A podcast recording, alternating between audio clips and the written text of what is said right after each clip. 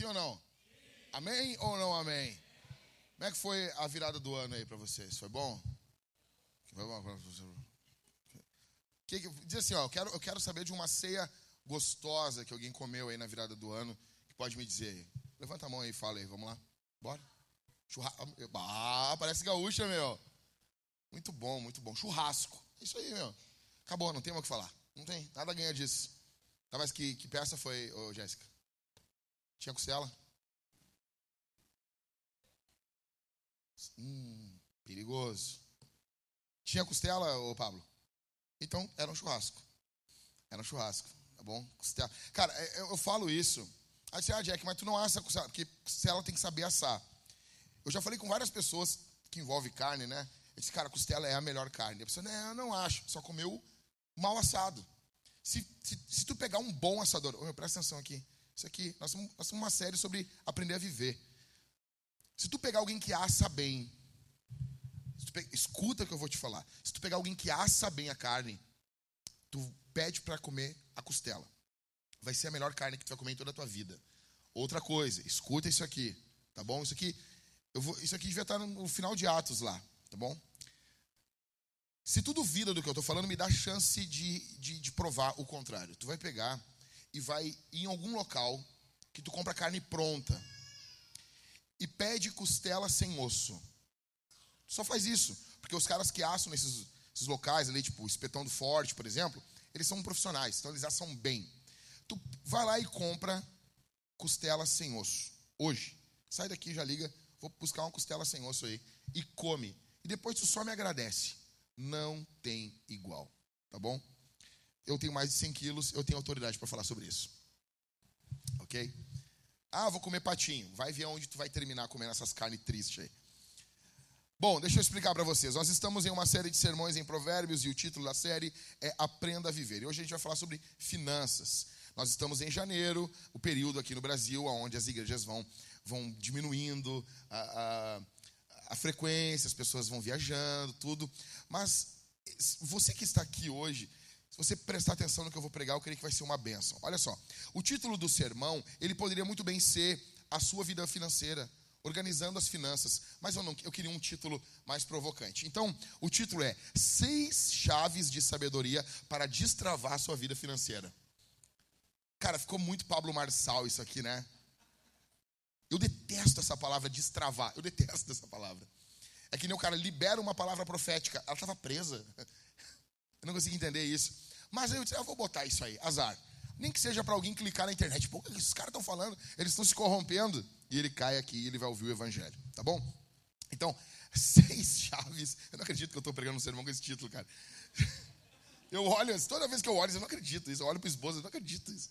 Seis chaves de sabedoria para destravar de vez a sua vida financeira em 2023. Tá bom? Amém ou não amém? Oh, glória a Deus. Uh, uma outra coisa, dá um pouquinho, olha só, um, um de retorno só. Mas, ô, oh, Ricardo, não, não me mente, tá? Olha só, deixa eu te contar um negócio aqui. É ou não é com vocês? Já acontecia isso. Quando eu, quando eu era guri e eu levava alguém na igreja, eu tinha um medo que o pastor fosse falar de dinheiro naquele dia. Por favor, é ou não é assim? Tu leva um visitante, o cara não é cristão. Se você não é cristão assim, e você veio aqui, cara, a pessoa que te trouxe deve estar indignada agora. Ah, o pastor vai falar de dinheiro. Quando o pastor fala de dinheiro, as pessoas já seguram a carteira, né? Já ficam desesperadas, com medo. Né? Então, o pastor vai falar de dinheiro, né? Cara, por que a gente vai falar de dinheiro? Porque é importante. É muito importante. Primeiro, porque problemas financeiros estão literalmente destruindo pessoas, destruindo famílias, destruindo casamentos. Muitos casamentos estão acabando por causa de estresse envolvendo dinheiro. Ok? E você está aqui hoje e você acredita piamente que você precisa de mais dinheiro. Que você resolveria problemas se você tivesse mais dinheiro. Eu vou pedir que você faça uma coisa nesse momento. Já que nós estamos nesse título de sermão aqui, já que nós estamos nesse título meio meio coach. Eu vou pedir então, vamos fazer bem feito aqui. Tu vai virar para quem está do teu lado aí. Vai, vai, vai, vai. De verdade. Olha no grão do olho dele, dela. E diz assim, ó. Tu não precisa. Não, tu não falou, tu não falou. Eu não vou continuar a pregação. Tu não precisa. Mais alto, tu não precisa de mais dinheiro. Tu precisa de mais sabedoria para lidar com o dinheiro que tu já tem. Não, tu não é uma exceção. O que o Jack está falando é para ti. Muito bom, hein? Muito bom. Então, ah, mas eu preciso de mais dinheiro. Quantas pessoas você conheceu que ganharam na loteria? Vocês viram já? Quantas pessoas? Os caras ganham na loteria e terminam como lixeiro, né? Ah, o pastor é lixeirofóbico, né? Não, nada contra, nada contra, mas se você ganha na loteria, você não se cadastra no DMLU no outro dia, né? Você no mínimo vai querer comprar um caminhão para você. As pessoas ganham, por quê? Por que elas perderam dinheiro? Porque não tem sabedoria. Quantos jogadores de futebol ganharam muito dinheiro? Os caras ganham milhões. E nós estamos discutindo, Léo. Né? O Tyson saiu do Inter lá brigando lá com, com, com o cara lá. Chegou a ler a, a, a, a matéria lá? Não leu? Tá magoado, Léo. Tá magoado. O Tyson saiu do co-irmão xingando o presidente, jogando no ventilador lá. Mas, cara, daí os caras, ah, não sei o que, cara, só uma coisa, vamos ser sinceros. Os presidentes de clube de futebol, eles não são flor que se cheire. Mas, cara, tu ganha 800 mil reais para chutar uma bola. Cala a tua boca e joga. Aí é pro Tyson, não é para todos os jogadores. Joga, joga, joga, magrão. Faz o teu. Os caras ganham muito dinheiro. Eles vivem como reis. Eles vivem como deuses, tá? E às vezes os caras ficam pobres. Teve um jogador de São Paulo, o Miller. Cara, eu, eu, sou, eu nasci em 82, então acho que foi em 93 ou 90, 92, 93, o, o, o São Paulo jogou contra o Milan. Quem é que se lembra desse jogo? Quem se lembra? Catito, aqui, o João, o, o, o Éder. Então, assim, vamos lá. Zete, Armelino Donizete Quagliato, conhecido como Zete. Um dos melhores goleiros, o cara jogava de calça. Vocês lembram disso? Zete no gol. Cara, tinha o Raí naquele time. Torinho Cerezo, que foi injustiçado na Copa de 90. Jogando contra o Milan, goleiro do Milan, do Milan, Pagliuca, que jogou na Itália, pela Itália contra o Brasil em 94. O São Paulo ganhou de 3 a 2. O último gol do Miller, o Miller pulou para fugir de uma falta e a bola bateu nele e entrou. O cara jogou na Europa, o cara fazia acontecia, tinha carros importados. Ele, até pouco tempo atrás, estava morando de favor na casa de um amigo. Porque ele casou com uma mulher que tomou todo o dinheiro dele. Aqui é muito importante, cara. Olha só, cuida com quem tu casa. Cuida com quem tu casa. A mulher também. Cuida com quem você vai casar. Finanças mal administradas. Ganhava muito dinheiro, mas não tinha sabedoria. Isso é o que mais ocorre. Então, o que, que, o, que, que o governo faz hoje em dia, o nosso governo? O nosso governo pega pessoas que não têm sabedoria e eles dão mais dinheiro para essas pessoas. Muitos dos projetos, dos programas sociais não deveriam acontecer. Não estou dizendo todos. Existem pessoas que precisam. Existem pessoas que precisam de programas sociais. Mas muito do que é feito hoje no Brasil não precisa, não, não deveria acontecer. Muitas pessoas não querem literalmente trabalhar. E o governo, ao invés de tentar investir no conhecimento, não, ele vai e dá dinheiro. O que eu vou falar para vocês aqui deveria ser ensinado na, na escola, no colégio. Ok? Então, basicamente, o que eu vou falar para vocês aqui são seis chaves de sabedoria para destravar a sua vida financeira. São seis pequenos sermões dentro desse sermão, tá bom? Então, é uma coxa de retalhos. Eu quero que você caminhe comigo por dentro do livro de Provérbios. Primeira chave. Eu quero falar aqui de três pás que cavam o seu buraco, que vão fazer, que vão, que vão abrir o teu buraco para tu cair dentro. Talvez tu tá quase morrendo, né? Só falta a cova. Essas três pás vão abrir a cova para tu cair morto dentro. Eu fui comprar agora, eu não achei, roubaram uma pá que eu tinha lá em casa. Eu tinha comprado uma pá, roubaram. Aí o, o pai da Cid foi fazer uns trabalhos lá em casa, eu tive que comprar uma outra pá. Uma outra pá. Essa é boa, né? Só que para esconder um corpo, tu precisa. Não, tô brincando. Ah, ele, foi, ele foi trabalhar lá em casa, comprei uma pá boa, decente. Ou seja, eu paguei por essa pá, eu tive que ir atrás dela. Essas três aqui, tu não vai precisar buscar. As pessoas vão querer entregá-la na tua mão. Olha o que diz Provérbios capítulo 22, verso 7. O rico domina sobre o pobre. Ah, pastor, eu acho isso, isso errado. O texto bíblico não está falando que é certo. Só está dizendo o que é. Bem-vindo ao mundo real. O rico domina sobre o pobre. Esse é o mundo que a gente vive. Esse é o mundo que a gente vive. E o que pede emprestado é servo de quem empresta. É assim. Nós falamos de escravidão, que somos contra a escravidão, que, ah, que bom que não temos escravidão. Quem disse que não temos escravidão? Nós temos vários escravos hoje no Brasil. E não tem nada a ver com a cor. Tem a ver com pessoas que estão devendo. Então, a primeira dívida aqui que vai ferrar com a tua vida: dívida de carro. Dívida de carro, velho, olha só. Eu falei com um senhor mais de mais idade, ele disse para mim assim: "Eu me nego a comprar carro zero". Eu não estou falando aqui que você não tem que comprar carro zero. Eu não estou dizendo isso. Essa série aqui é Aprenda a Viver. Carro zero, ele tem várias vantagens. Várias vantagens. Só que alguns especialistas vão dizer que, cara, dependendo dos casos, um carro seminovo é melhor. Porque quando você sai com o carro da concessionária, você andou 50 metros, o carro vai desvalorizar no mínimo 10%.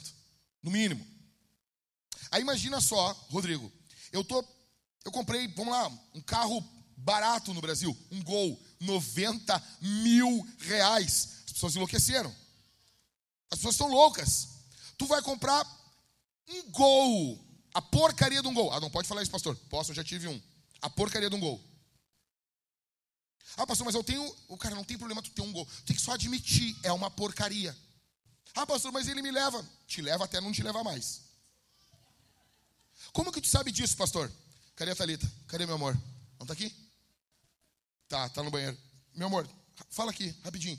Teve ou não teve que empurrar o gol já? A Thalita teve uma vez. Nós estávamos plantando a vintage no primeiro ano. A Mariane conhece esse carro né? O Everton também. Cara, a Thalita não dirige ainda. A gente vai resolver isso esse ano. Ela não dirige. Aí eu tinha que ficar no carro para fazer o carro pegar. Um calor. Pensa no calor. Calor, calor de Porto Alegre, assim. Que quem é de fora do Rio Grande do Sul acha que ah, aqui é tudo neve. Não.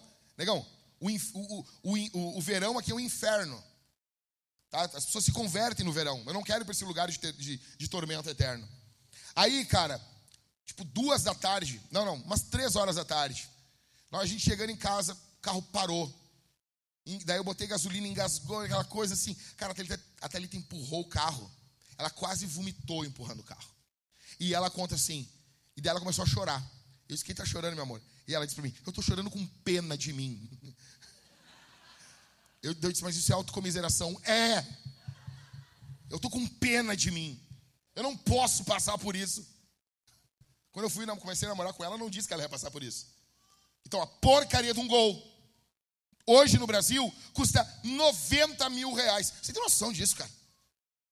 Dá para aceitar um negócio desse? Aí tu sai 50 metros da concessionária, o gol já vale no mínimo 9 mil a menos. Dependendo, ele vale uns 15 mil a menos. Sabe o que, que é isso, Cássio? 15 mil reais por 50 metros, Cássio. Ou seja, tu vai fazer uma dívida, tu vai te ferrar. Cara, mas como assim? Cara, para algumas pessoas você não vai ter como. Mas ora muito antes. Ora, ora, ora, ora. Para tentar comprar um carro à vista. Ah, mas junta dinheiro. Junta. Tenta. Se esforça você nem tentou ainda. Você nem tentou ainda. Bota o dinheiro numa conta e chama alguém para ser o teu guardião. E tu vai prestar conta desse dinheiro. E de mês em mês a pessoa vai te perguntar como que está o dinheiro do carro. E tu vai ter que prestar conta para essa pessoa. Faz isso com um, um, líder de GC aqui. Onde vai ter um guardião. O cara, tu vai ter vergonha de dizer que tu mexeu no dinheiro do carro. Tenta pelo menos. Porque financiamento de carros, os juros são muito altos. A segunda pá que vai abrir o seu buraco chama-se dívida de faculdade. E no Brasil nós chamamos de fiéis. Ah, a Dilma é demais. A Dilma deu, deu, deu faculdade para todo mundo. Deixa eu dizer para vocês uma coisa. Agora o, fi, o filho da, da, da empregada faz faculdade. Grande porcaria. Grande, grande porcaria, tá? Na Homens Fortes seria diferente. Grande porcaria. Cara, se um governo quer investir em uma educação, o governo tem que. Aqui nós temos as primeiras, os primeiros anos, e aqui nós temos a faculdade. Qual desses, atenção, qual desses dá mais retorno para o governo?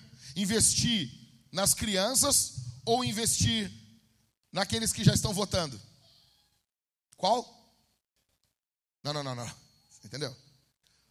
ótica do governo. O governo quer investir na faculdade. Por quê? Porque agora ele dá dinheiro para o cara, dinheiro que é nosso, ele dá dinheiro para o cara, o cara usa o fiéis, termina a faculdade e esse cara vai votar em quem? Nesse governo. Só que aí eu te pergunto, como que você resolve a questão da educação num país?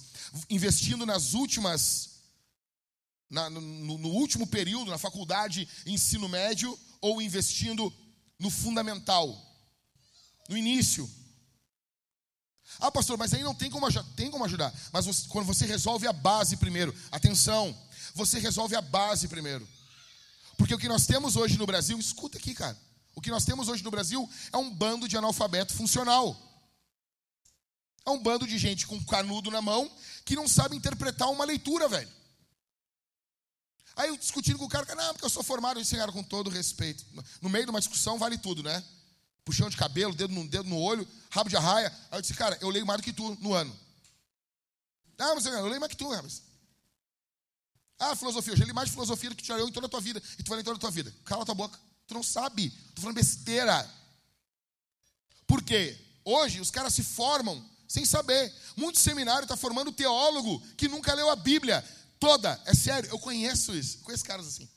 Os caras se formaram um doutor em uma área da teologia sem nunca ter lido a Bíblia toda. O que, que é isso? É a igreja reproduzindo o comportamento do mundo. O mundo não quer trabalhar na base, o mundo só quer trabalhar naquilo que mostra para os outros. Então, como que eu vou impactar uma sociedade?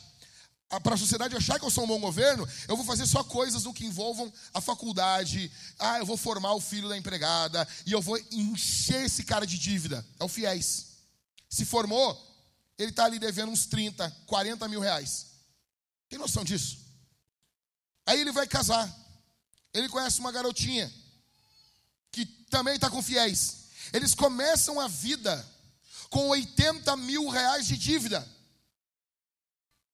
E o governo é bom. E o governo é maravilhoso. Aí junta aí um cartão de crédito, mais umas pendências, talvez um financiamento de um carro, passa facinho dos 100 mil reais. Quando que esse casal vai pagar essas dívidas? No mínimo em 10 anos. De 5 a 10 anos. De 5 a 10 anos o casal vai terminar de pagar as dívidas para começar a construir alguma coisa. O governo empobrece as pessoas. Eles pegam o nosso dinheiro. Você imagina isso? O dinheiro que a gente dá para o governo ajudar os fiéis é, é nós que damos. Aí o governo pega esse dinheiro que tu deu para ele, o governo te empresta a juros e tem que pagar para ele de novo o dinheiro que ele te, te emprestou, que tu deu para ele antes. Ô meu, vamos montar um país. Coisa mais lucrativa que tem. Então, terceira pá que vai ferrar com a sua vida, a dívida do cartão de crédito. Olha só. Eu pago meu cartão de crédito aos poucos, aos poucos. Eu pago sempre ele entrou um dinheiro, qualquer dinheiro que eu receba, ah, eu recebo do, do, da internet, que eu trabalho, babá, eu pego já, pum, já boto. Porque lá em casa o meu trabalho é ir pagando o cartão o mês todo. Eu vou pagando o cartão e a Thalita vai gastando, vai gastando. E eu só vejo lá, ah, corner shop, corner shop, corner shop, corner shop. A Mariane apresentou isso para a Thalita, acabou. Acabou. E é o, é o corno shopping, corno shopping, né? E eu fico pagando, e ela gastando, pagando, gastando. Quando vê, cara, eu fui pagar agora, já fechou a minha fatura, eu fui pagar uma, um, um, pouco do cartão, não venceu ainda, mas fechou a fatura. Aí quando tu paga, ó, daqui a uns dias eu vou pagar mais um pouco, eu tenho dinheiro para receber. Aí eu paguei um, um, pouco da fatura antes de vencer, veio uma mensagem assim para mim, da, da Nubank. Nubank. Nubank me mandou um cartão, um cartão de crédito de metal. Tô abalando agora. Aí veio assim: se você, senhor Jackson, se você atrasar a fatura, você vai pagar uma, um juro de 16,01%. Velho, vale mais a pena pegar dinheiro na boca de fumo do que com o Nubank. O traficante cobra menos juro, meu.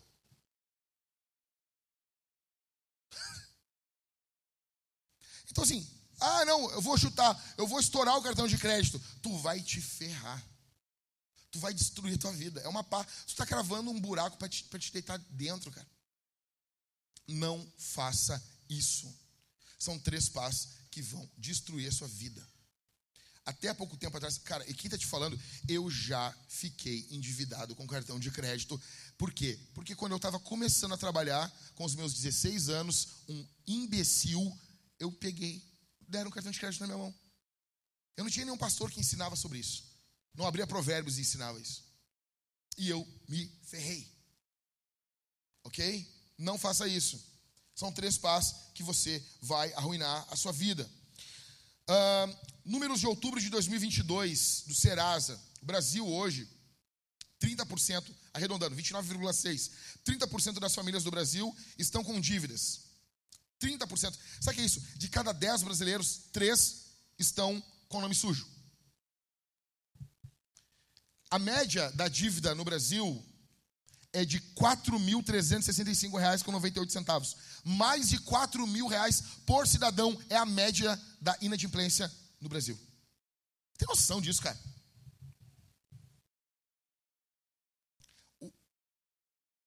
O contexto das dívidas se baseia em boletos atrasados, aqui, e aqueles não apenas que são atrasados, que não foi pago. 28,79% das dívidas do brasileiro é com cartão de crédito. 11,93 com varejo, 22,04 em questões de utilidades, como contas básicas, luz, água e gás. Entenda o que você precisa nesse momento. Não é que você não precisa de mais dinheiro. Mas antes de ganhar mais dinheiro, antes de ganhar um aumento agora no teu trabalho, a coisa que você mais precisa nesse momento chama-se sabedoria. Porque com sabedoria você consegue dinheiro, mas com dinheiro necessariamente você não consegue sabedoria. Você pode ainda se ferrar. Você pode ver, se hoje você ganhar um milhão de reais com a sabedoria que você tem, você não consegue administrar dois mil reais por mês. Você acha que você vai conseguir administrar um milhão de reais? Se você acha que você vai conseguir administrar um milhão de reais, você é um vaidoso, um arrogante. Você deveria. O, o, o contexto bíblico é ser fiel no, no, no pouco e você é colocado no muito. Esse é o princípio. Você tem que aprender a administrar menos para poder ganhar mais. Sabedoria. A segunda chave que eu tenho para você aqui são sete personalidades monetárias. São sete tipos de pessoas no que envolve o dinheiro. O primeiro é o acumulador. Quem aqui já teve um parente, um avô, que guardava dinheiro embaixo do colchão? Quem aqui? Quem aqui? Quem aqui? Levanta, levanta a mão, vamos lá. Então, quem aqui já viu casos assim? A pessoa está rasgando dinheiro. Quem guarda dinheiro debaixo do colchão? Mas as pessoas vão acumulando. Quantas pessoas morreram e descobriram, que o cara tinha vivia como um mendigo, mas ele tinha ali 3 milhões na conta. Isso é sabedoria? Não. Porque essa pessoa tem um relacionamento com o dinheiro, o dinheiro trazendo segurança para ela. É óbvio que você tem que viver com um padrão de vida abaixo do que você ganha, mas não nessa distância. Então, o acumulador, ele olha o dinheiro como algo que traz segurança para ele. Ele idolatra o dinheiro. Segundo, é o gastador. O gastador, ele olha o dinheiro como o dinheiro me traz recompensas. Eu vou dar um exemplo para você. Muitos aqui já passaram por isso. Minha irmã, é sexta-feira, está chovendo. Tu está saindo do teu trabalho. às 6h40 da noite. O teu chefe gritou contigo, a tua colega foi estúpida e tu teve uma noite muito mal dormida porque tu discutiu no dia anterior com o teu marido. E tu está saindo do teu trabalho e tu olha para o teu sapato e ele está horrível. E tu passa na frente de uma loja de sapatos. E daí vem aquela voz e diz no teu ouvido: Tu merece. Tu merece. E daí tu vê dentro da loja de sapatos, vamos lá, uma mule. É esse nome que a minha mulher fala. Eu não sei, é uma mula, botar nos pés. Eu não sei. A minha mulher fala palavras que eu só vejo ela falando com as mulheres, assim. Mule, escarpã. Essas palavras eu ouvi muito no casamento. Tule. Tule, ela fala, ela fala muito essa palavra, não sei bem o que é isso. Então, assim, mule, lule, é um negócio que bota nos pés. Tá? E daí, tua, tu olha assim, que, que tu pensa? Eu mereço. O gordo, ele, ele age do mesmo jeito com comida. Ok? Tu tá caminhando e tu vê aquele brigadeiro. Ou tu vê, diz assim, cara, mas eu mereço. Ou então, tu, aquele hambúrguer, assim, artesanal. Aquela carne boa. Tu tá ferrado de dinheiro. Aí tu pensa assim, ah, só se vive uma vez.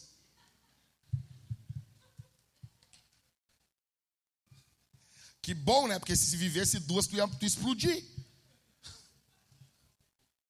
Só se vive uma vez, mas, pô, a gente está comendo por três vidas aí, né? Eu posso falar. Esse é o gastador. Aí tem o terceiro, é o ignorante. O ignorante, ele não quer falar de dinheiro. O dinheiro irrita ele. É, eu não quero falar de dinheiro. Eu, quero, eu não gosto dessas coisas. Eu não gosto, eu não gosto de falar disso aí. Eu não gosto. A Thalita disse para mim assim: esse sermão vai ser o sermão que a Suna mais vai amar. Porque se tem uma pessoa que ama dinheiro aqui nessa igreja é a Suna. A Suna ama o cascalho. O que impede ela de enriquecer é o Maicon. E as crianças. Se tem umas pessoas aqui que eu queria ter uma empresa para contratar, meu, era a Suna, a Priscila do Halisson. Sim, cara, nós ia voar. Mas nós ia, nós ia voar. A Priscila xingando as pessoas. A Suna cuidando ali, bem louca. Isso não dá dinheiro, pastor. Isso não dá dinheiro. Então, tem o ignorante. O ignorante é o oposto da Suna. Ele não, não quer falar de dinheiro. Tem o hater.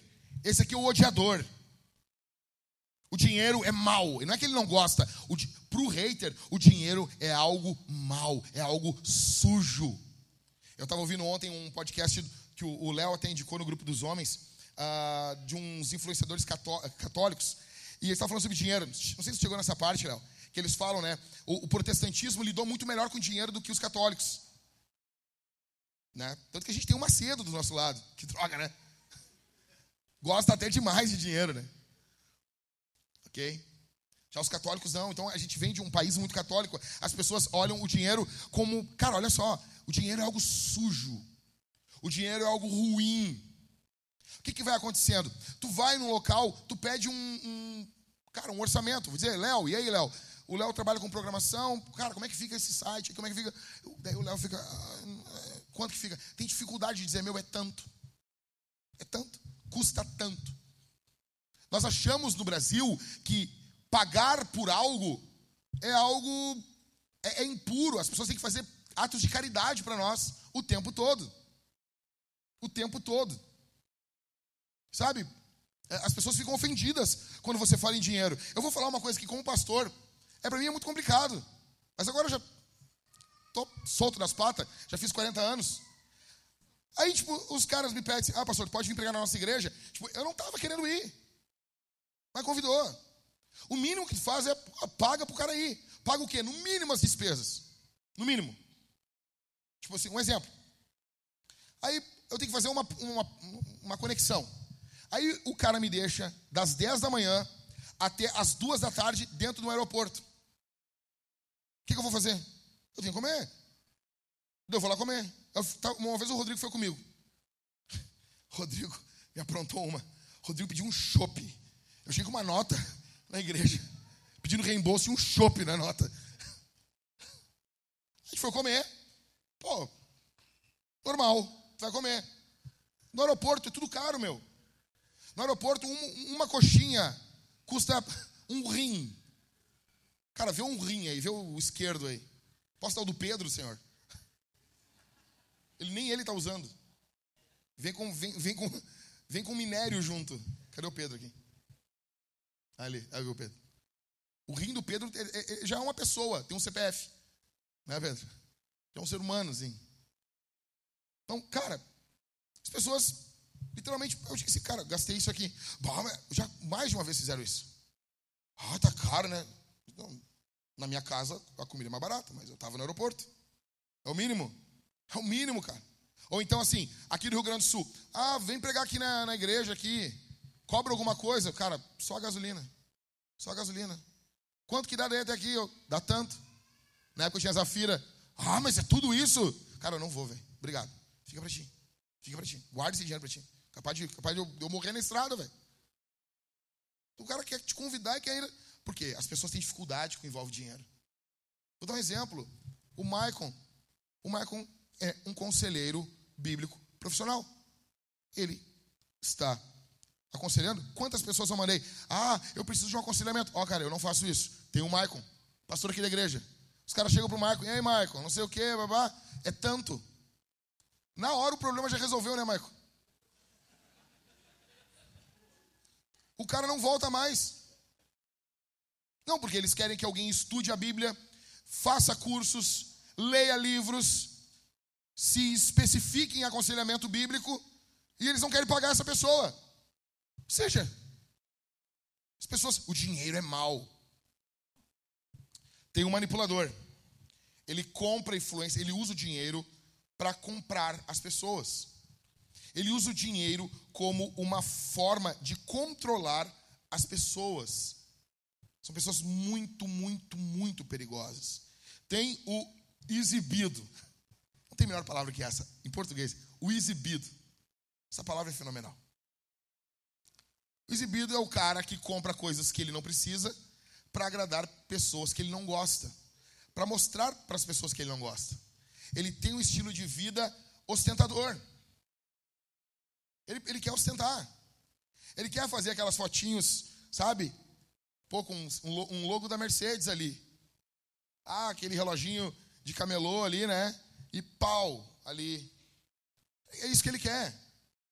Reloginho ali da Bulgari Black e um, e um negocinho da, da Mercedes ali. Ostentador, o cara está usando. As redes sociais suscitaram muito isso. Em sétimo, nós temos o doador. Ele vê o dinheiro como uma forma de demonstrar amor. E ele demonstra o amor com o dinheiro. Ele ama sua esposa, ele gasta dinheiro com sua esposa. Ele ama seus filhos, ele gasta dinheiro com seus filhos. Ele ama a igreja, ele doa para a igreja. Ele ama a caridade, ele doa para a caridade. Ele ama os seus parentes, ele doa para os seus parentes. Ele está sempre ajudando. Onde acontece o problema aqui?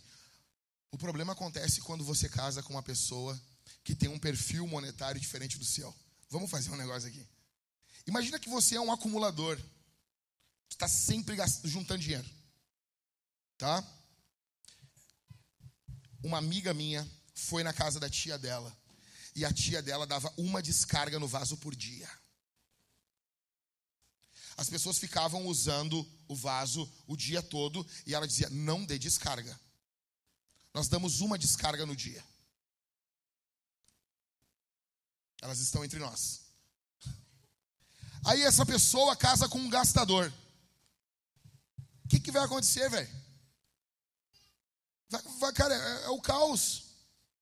É o apocalipse. Vai ser terrível. Ou então, vamos lá. Você é um hater, você odeia o dinheiro. E você casa com alguém que doa, alguém que é generoso. Ou você é um ignorante, você não gosta de falar de dinheiro, isso irrita você. E você casa com alguém que é exibidão, ostentador, que gosta de ostentar, que é um pavão. Mas com esse tema aqui é bom para trabalhar nos GCs. Quem é você aqui? Jogando limpo, gente. E quem, quem é você? Ah, e quem é a tua mulher? Hum, dá para falar? É emocionante. Terceira chave. três perspectivas de possessões do que envolve dinheiro. A primeira, eu já falei isso aqui várias vezes na vida, aqui. A primeira perspectiva é: o que é meu é o quê? O que é meu é meu. Provérbios capítulo 1, verso 19: Este é o fim de todo ganancioso, e este espírito de ganância tira a vida de quem o possui. Nós vemos isso muito nas crianças, né? Você vai ficando velho, tu vai fazendo assim com as pessoas, ó. Hã? Hã? Velho faz isso. Por que, que velho faz isso? Velho faz isso porque as pessoas não querem mais falar com velho. Então é uma forma de forçar as pessoas a falar. Entendeu? Tu fala assim, ah, tal coisa. A pessoa não falou nada. Daí tu faz assim, hã? Tipo, tu, tu, tu quer dizer que a pessoa falou alguma coisa. Aí tu força a pessoa a falar. Hã? Hã? Velho vai falando isso demais. Pode ver. Bota um vídeo do Olavo de Carvalho, bota um vídeo do Silas Malafaia. Eles estão o tempo todo falando e eles terminam e falam: hã? Você não nota isso nas crianças? O que é meu é meu? Vocês notam isso? Tem que, tem, tem que ensinar o teu filho a, a, a segurar o brinquedo. Ah, porque o meu filho. Raríssimos casos. Então, uma discussão é, esses dias aí no grupo é, lá da, de, de, não sei, o homeschooling lá. A gente discutiu sobre isso. Sabe? É, é louco. Né? Então, o que é meu, é meu. A gente nasce com esse instinto. Nós somos egoístas. Nós queremos, ah, isso aqui é meu. Cara, calma. Tu não tem nada nesse mundo que não foi dado por Deus. Calma. Tu é um administrador. Ah, então eu tenho que emprestar para todo mundo? Também não. Porque tu é um administrador e tu vai emprestar uma coisa para as pessoas, ela pode estragar. Por exemplo, cadê aqui? O Kennedy hoje tocou com a minha pedaleira. Cadê o Kennedy aqui? De nada, Kennedy. O Kennedy, os guris me ligaram. Ah, ô Jack, seguinte, pode prestar tua pedaleira pro, pro Kennedy, não sei o quê, porque não sei o quê, babado. Eu pensei, tá, ah, posso, posso. Eu só não tenho como levar agora. Não, não, o Daniel busca aí, beleza. Aí eu falei com o Kennedy, assim, Kennedy, liguei para ele, Kennedy, eu te empresto minha pedaleira hoje. Entendeu? Hã? Hã? Eu te empresto ela hoje. Quer dizer que eu vou emprestar no domingo que vem? Pode ser. Mas por que eu falei hoje? Já para dar um ó. Mas a pedaleira ela não é de Jesus, Jackson? Sim. Mas eu sou o administrador dela. Então, eu estou administrando. E o Kennedy é um cara caprichoso. Então eu emprestei para ele. Porque eu estou emprestando um negócio que ele vai botando os pés por cima. Tá entendendo? É um negócio caro que tu fica pisoteando com os pés em cima. Vai dar problema. Mas ele é um cara caprichoso, eu sei que ele vai cuidar. Você é um administrador, você tem que emprestar as coisas mas com bom senso, porque você é um mordomo. Segunda perspectiva, o que é seu é meu. Essa é boa, né? Tem pessoas que são assim. Provérbios 30, 15. A sanguessuga tem duas filhas que se chamam Dadá. Nunca se fartam, nunca dizem basta. Biblicamente falando, essa perspectiva, nós chamamos ela de roubo. Roubo. Você é um ladrão. Existem pessoas, escuta o que eu vou dizer aqui, que elas ficam como uma sanguessuga. Se você pegar na Bíblia de Estudo Nova Almeida, você vai ver que por que, quem são essas essa sanguessuga? Cara, são pessoas que é como se estivessem ventosas. Elas ficam sugando a gente. Dinheiro, ânimo, alegria, tempo, atenção. São pessoas carentes. E elas sugam, sugam. Elas estão o tempo todo dizendo: dá, dá, dá, dá, dá, dá. O tempo todo. São pessoas, escuta aqui, elas sabem que o caos está vindo, elas sabem que está vindo o problema, elas sabem que vem vindo o caos. Vai estourar o meu cartão, vai dar um problema, vai dar uma crise, vai acontecer, eu vou perder meu emprego e elas ficam paradas, elas não fazem nada. Aí quando vem o caos, elas ficam te olhando. Tu não vai fazer nada, pastor? A igreja do Senhor não vai me ajudar? Eu achei que os dízimos e ofertas eram para isso. Existem pessoas que são necessitadas, existem pessoas que são escoradas. Aí o que faz? Um pedido de ajuda. A igreja tem que ajudar, óbvio, mas passa a vida toda uma pessoa saudável, inteligente, você passa a vida toda pagando coisa para essa pessoa, ajudando essa pessoa. Isso faz sentido. Sim ou não? Não faz. São pessoas que estão literalmente roubando. A terceira perspectiva: o que é meu é dele. O que é meu é de Deus. O que é meu é seu.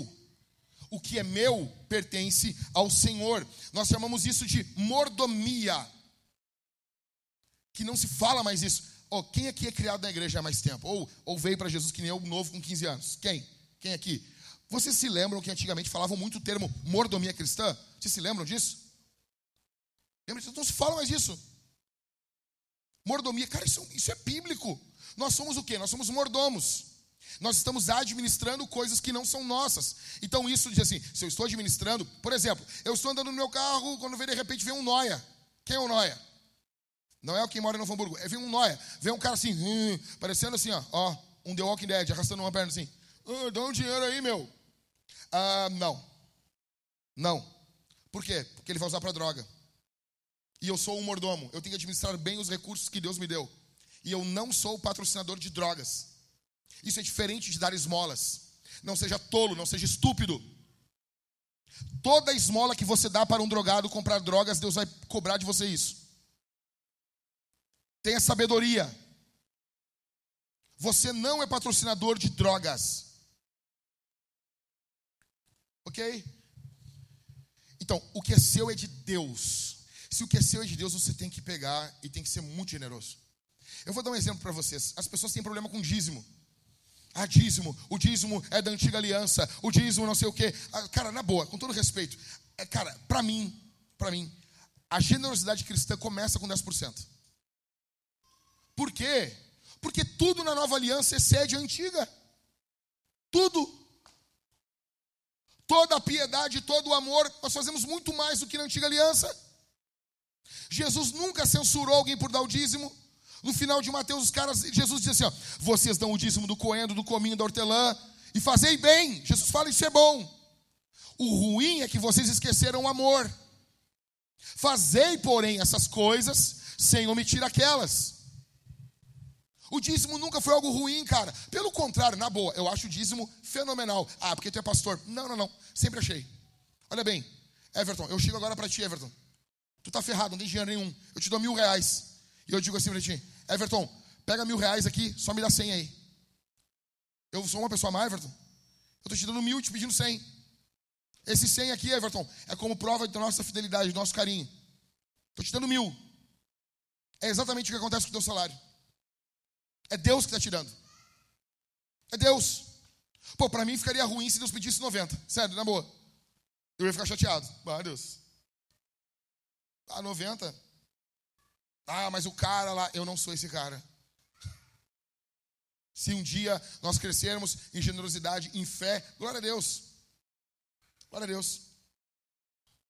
Mas não, 10% é ridiculamente pouco. Aí vem as pessoas no meu Instagram. Ah, pastor, gastei demais na, ali no final do ano. Não tenho dinheiro para dar o dízimo. Cara, vai viver a tua vida, cara.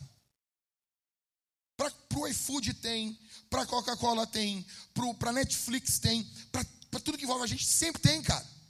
Só dói quando envolve o dízimo, só dói quando envolve a pressão financeira no que envolve a igreja. Ah, eu não estou falando de generosidade sobre a igreja, agora eu estou falando só sobre a igreja. Não faz sentido isso. Nós queremos sempre usar os outros. Nós precisamos ter esse, esse pensamento. O cobiçoso cobiça todo dia, porém o justo dá com generosidade. Você quer ser justo, você quer agir com justiça, você quer agir de forma do estilo de vida do reino de Deus, seja generoso. Quarta chave. Ah, é, ficou horrível esse título aqui, ficou horrível. Culpa minha. Nós tentamos pensar o que nós faríamos, né? Mas vai ruim mesmo. Eu quero ver se vocês conseguem entender isso aqui. Rico versus pobre, tá? Versus piedoso versus ímpio. Deu para entender? Deu para entender? Então explica para mim. Ah, que droga. Do um lado você tem uma forma de ver o mundo, que é rico versus pobre. Do outro lado você tem uma outra forma de ver o mundo, que é piedoso versus ímpio. O mundo separa as pessoas em pobres e ricos. Nós vimos isso na eleição. Vimos ou não vimos? companheiro, nós vamos comer nossa picanhazinha. Lá em casa não chegou. Lá em casa. Não, na boa, deixa eu dizer uma coisa. Eu morava com meu pai quando o Lula era presidente. A situação financeira não era ruim. E o meu pai fez picanha uma vez. Uma vez. Porque o time que eu jogava no Grêmio ganhou. O time era muito ruim. Foi a primeira vez que eu comi picanha na minha vida. Eu, ah, isso aqui é gostoso. Vamos lá. Nós temos, olhamos as pessoas sempre como ímpios, como, como pobres ou ricos. A Bíblia não separa assim. A Bíblia vai nos mostrar ricos, ímpios e piedosos. A Bíblia vai nos mostrar pobres, piedosos e ímpios também. Vamos lá. Olha comigo. Primeiro nós temos pobres ímpios. Provérbios 10, 4. Quem trabalha com a mão ociosa fica pobre. Tem gente que é pobre, não é porque, porque é sofrido. Ah, é sofrido. Porque veio de uma família que não. Não, não, é porque é vagabundo. Porque é vagabundo. Eu fui abastecer o carro hoje de manhã e eu estava conversando isso com um frentista. E ele estava reclamando dos filhos dele. E daí eu disse, cara, eu não consigo entender. Quando tu é novo, tu tá com, cara, tu tá com os hormônios tudo no, no talo. Tu tá com vida. E os caras caminham assim. Vai dizer, Cássio, tu bota um cara para trabalhar contigo lá, o cara vai assim. Ô meu, faz negócio ali. Os caras não têm vida, velho. Bota um cara para manobrar lá, ô Catito. Lá na garagem. Os caras novos, os guri novos. Eles vão se arrastando. Eles vão assim. Vamos, tchê! Vamos, imundícia! Parece o, o, ah, o Alisson agora, tomou. Goleiro do Léo ali. Tomou dois gols bonitos. Tu chegou a ver os gols que ele tomou? Pesquisa depois para tu ver. Mão de alface. Mas firma essa mão, tchê. Firma. Hoje os goleiros, as mãos é molenga, tudo é molenga. No futebol os caras são molenga. Os caras jogam, tudo, tudo molengo. A vida hoje os caras são molenga, velho. Os caras não têm vida, não têm fibra. A Bíblia está falando disso? Está falando. Quem trabalha com as mãos ociosas, o cara é molenga, fica pobre. O cara chega sempre. Cara, negão, não tem aquele áudio da Camila Barros lá? Toma água, te alegra, como é que é? Chega com. Dá um bom dia pro teu chefe. Vida, velho. Os caras ficam tudo. Vamos! Aí o cara é pobre, por quê? Porque é ímpio. Porque trabalha como ímpio. Vai morrer pobre. Mas nós também temos pobres piedosos na Bíblia. Provérbios 28, 6. Melhor é o pobre que anda na sua integridade do que o perverso nos seus caminhos, ainda que seja rico. Existem pessoas que vão morrer pobres, de forma piedosa. Deus vai permitir que algumas pessoas, alguns dos seus filhos, não enriqueçam, não consigam empreender, não tenham riquezas, e glória a Deus. É sobre isso. E está tudo bem. Nós também temos ricos ímpios. Provérbios 15, 27. Quem é ávido por lucro desonesto, arruína sua casa. Tem pessoas que não se importam com gente. Elas não se importam com pessoas. Elas querem apenas dinheiro. Dinheiro, dinheiro e dinheiro. Você conhece pessoas assim? Você já viu pessoas assim? Elas existem.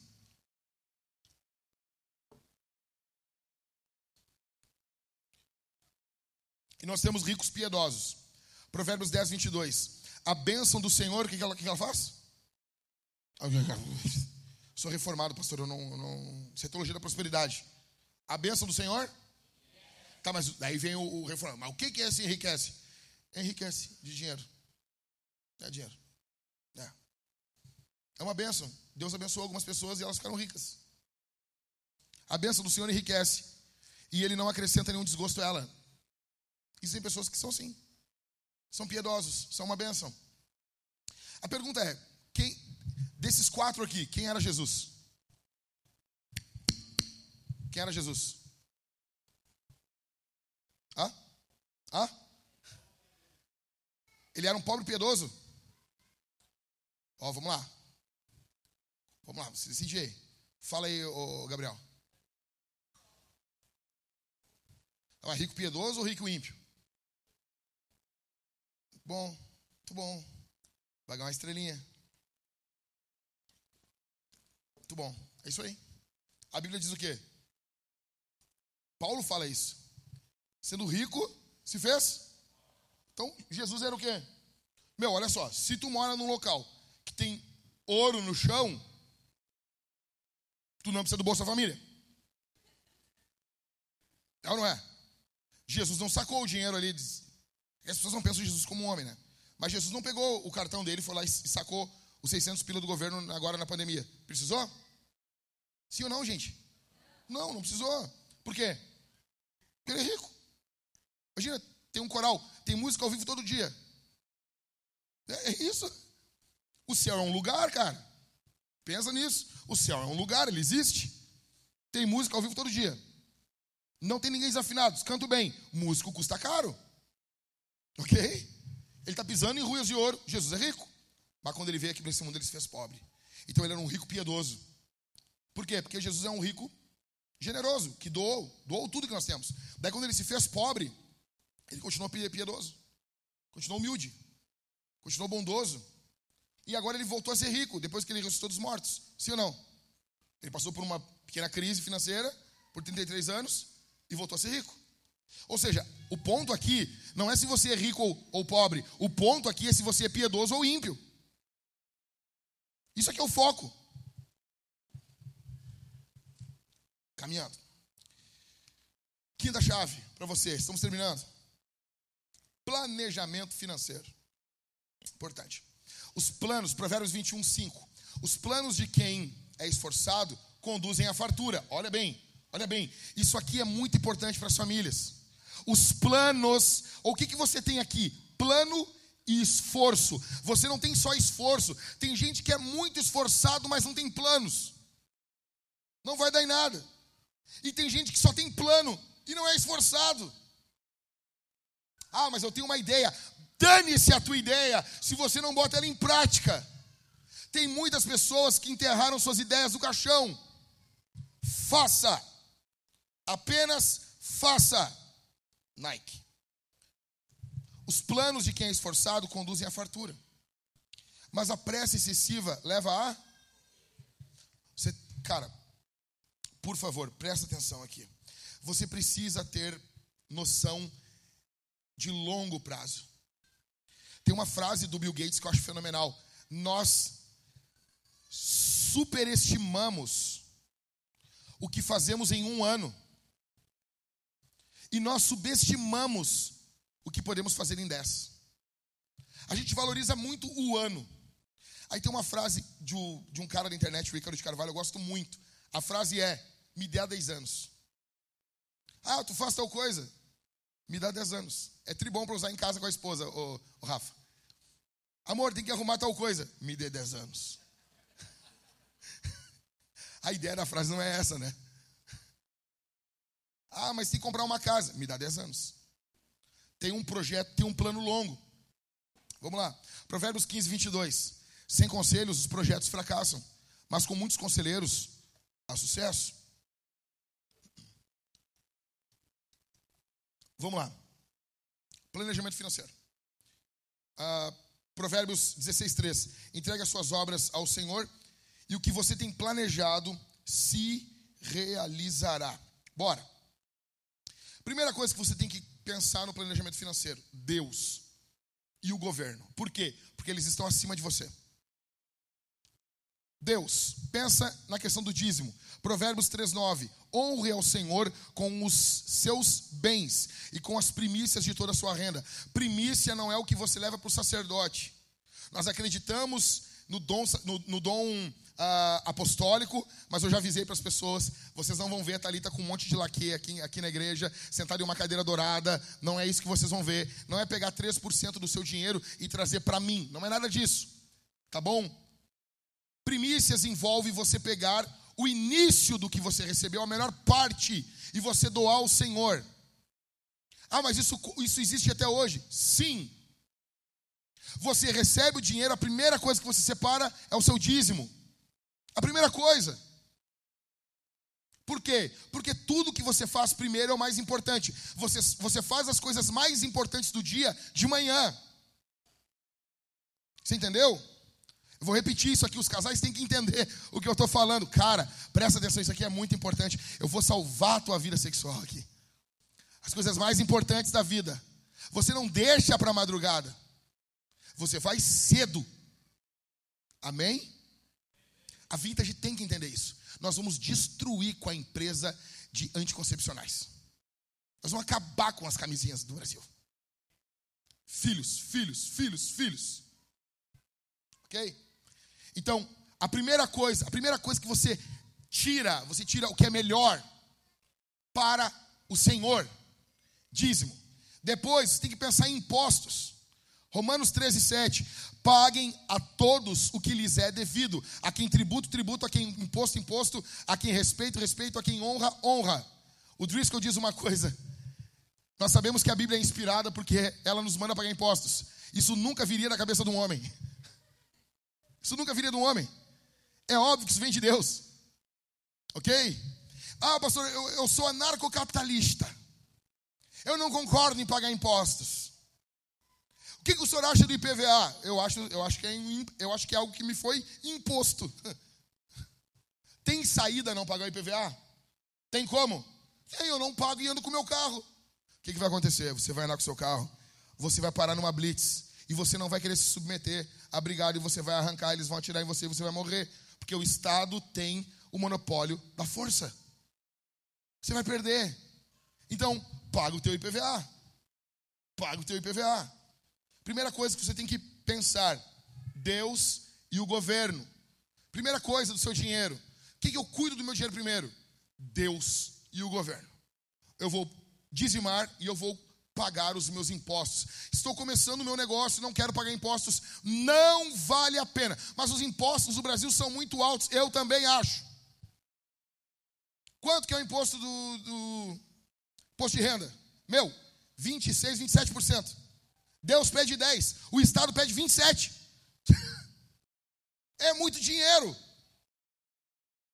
Mas paga. Você, você vai viver uma vida uma vida fugindo, uma vida tentando, uma, a sua vida vai ser destruída. Uma vida, sabe, na lama, uma vida tentando se esconder, tentando fazer várias mutretas, várias para tentar esconder o dinheiro do governo, passando dinheiro para um, para outro, não sei o quê, e você não vai ficar rico por disso. Paga e se livra. Se livra do governo. Planejamento financeiro. Segundo, despesas. Provérbios 22, 26 e 27 não esteja entre os que se comprometem e ficam por fiador de dívidas. Pois se você não tiver com que pagar, vão acabar lhe tirando até mesmo a cama em que você costuma se deitar. Ou seja, eu preciso organizar o meu dinheiro, as minhas despesas. Primeira despesa que nós temos, primeira, dentro de casa, habitação. Você vai gastar em torno de 25 a 30% do dinheiro que você recebe aonde você mora. Você deveria gastar com isso. Esse deveria ser o seu padrão de vida. Em torno de 25 a 30, estourando 35%, você deveria gastar. Ah, mas eu gasto mais do que eu recebo. Então você está morando numa casa, em um local que é um padrão de vida superior ao seu. Segunda, no que envolve despesa, automóvel. A segunda maior despesa que nós temos é com o carro. Aqui eu já quero falar. Olha aqui, olha aqui para mim. Olha aqui. Aprenda a viver. Aprenda a viver. Garota, fuja. Fuja do cara que diz: não precisamos ter um carro, nós andamos de Uber. Fuja desse cara. Fuja desse cara. Você, rapaz, garotão, me ouve. Esse papo é papo de influenciador digital que depois que vendeu um monte de curso, comprou um carro. Não, eu ando de Uber, não sei o que, bababá. Quem não tem hoje um carro, anda de Uber. Mas você tem que querer comprar um carro. Por quê? Porque às vezes vai acontecer de madrugada a tua mulher vai estar doente, o teu filho com um troço engasgado na garganta, você fez as manobras do, do Hamish, do, do Harabuya, de tudo ali e não saiu o negócio. Tu tem que botar a cria dentro do carro e ir rápido para o hospital. E tu vai lá no teu aplicativo. Ah, eu vou chamar aqui o Uber. A dinâmica tá. Plantar batata, rapaz. Tu é um homem. Você precisa cuidar da tua casa. Pastor, mas não tenho carro. Ok. Já aqui uma outra coisa, para os homens aqui, para as mulheres também, mas principalmente para os homens. Como que tu fez 18 anos e não tirou a tua carteira? Como que tu tem 20 e poucos anos e não tirou a tua carteira? A minha mulher, cara, eu não tinha carteira, minha mulher chegou para mim e fez assim. A minha mulher olhou para mim num ano e disse: Meu amor, tu não combina com um homem que não tem carteira. aquilo me. Eu não sabia se ela estava me batendo ou me, me fazendo carinho, sabe? Eu. Uh, estufei o peito. É mesmo, eu não combino. Ô meu, chega no ouvidinho dela e diz assim: Ó, vou fazer minha carteira. Ela vai ali, já engravida ali, rapidão. Mais um filho. Não dá, negão. Tem que andar, tem que dirigir teu carro. Entendeu? Carro, despesa de carro. Você tem que colocar nas despesas do carro manutenção, ou seja, carros que não deem muita manutenção, ou seja, fuja do Peugeot. Exceto o Peugeot do, do, do Matheus, que é um super carro. A Carol bate, bate, bate, o carro continua ali. Sério, sério, eu quero aquele carro para mim. Eu estava elogiando vocês, Mateus. Escuta só o que eu vou te dizer. Eu estava elogiando vocês esses dias. Eu disse uma coisa, uma coisa que eu admiro no Mateus e na Carol. A Carol ali uh, bateram nela, ou aconteceu, ela não parou de dirigir. Esse é o foco. As pessoas dirigem desse jeito. Sério. Tem muito cara que é machista, não deixa a mulher pegar o carro, ou se faz alguma coisa, arranhou, fez alguma coisa. Eu sei que dói o coração da gente. O homem, ele é muito. Eu estava conversando com os rapazes agora ali. O homem, o, o homem é delicado com o carro, né? Já notou isso? O homem é bruto, mas com o carro ele é delicado. A mulher fecha o carro, dá um troço assim no cara, assim. Ah, dá uma agonia. tu nota assim, que o Mateus, tipo, ele é, ele é cristão. A Carol, tipo, ela passa por cima de tudo. E o Mateus dirige, meu amor. E é assim que a pessoa dirige. É assim que a pessoa não pega, não pega trauma de dirigir. Ah, fiquei com medo. É assim. É enfrentando, é indo, é, é destruindo um Peugeot. É assim. Mas na grande maioria, pessoal, é sério. Na grande maioria, o Peugeot não é um carro ruim. Um carro novo é bom mas ele tem uma manutenção mais cara. Você deve procurar carros que tenham uma manutenção mais barata. Você quer primeiro carro. Você tem que ver a questão quanto você vai gastar de gasolina. Seguro, faça um seguro do carro. Ah, pastor, mas o que, tem a ver? Aprenda a viver, bom. Faça um seguro. Fala com o pastor Daniel. Ele vai te apresentar vários seguros, seguros e aplicativos. Daniel ama aplicativo. Daniel tem tudo, tudo ele tem um aplicativo, tudo ele tem um contato na internet, tudo ele tem ali alguma coisa ali que tu paga com, com, com criptomoeda. Fala com ele. Faça um seguro. Cara, não faz sentido. Não, mas o cara chegou para mim. Aí, eu tenho seguro no carro, nunca usei. Mas que bom, velho. Que nem chegou um senhor para mim, indignado. Ô meu, tô pagando Unimed aí, já vai fazer 20 anos, nunca usei. Que bom, velho. Tu quer o quê? Três cirurgias de peito aberto por mês? Esse é o dinheiro que a gente gasta para jogar fora mesmo paga o seguro. Ó, ninguém fazer xixi aí, leva no banheiro. Leva no xixi, mãe. Esse homem não para de falar. Xixi, mãe. Vamos lá, preciso ensinar você. Metade dos carros hoje, se você pegar um carro hoje no Brasil, veja, você pode comprar um carro com mais de 100 mil quilômetros? Pode. Você tem que saber a procedência desse carro. Principalmente, você vai comprar um carro, atenção, compre carro de familiar, de pessoas que você conhece.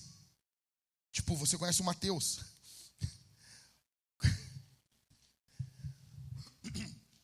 Compre carro de, de, procedência que você conhece. Ok? É, o Mateus comprou o primeiro carro, o segundo carro dele lá, né? terceiro, tinha uma, uma mancha de. De quê, Mateus? De barro. Era um carro que veio de uma enchente. Mas está aí, está andando. Ou seja, se você comprar um carro, o gaúcho tem isso, né? O gaúcho leva isso ao. Tipo, o gaúcho quer comprar carro da placa I. Eu não acho ruim isso. Porque tu vai comprar da placa B. Às vezes vai ter uma coisa de, de barro ali nele mesmo. né? A placa dele era B, Matheus? Não? Era aí? É, furou meu argumento. Resumindo, compre carro com pessoas, principalmente que você conhece. Seguro.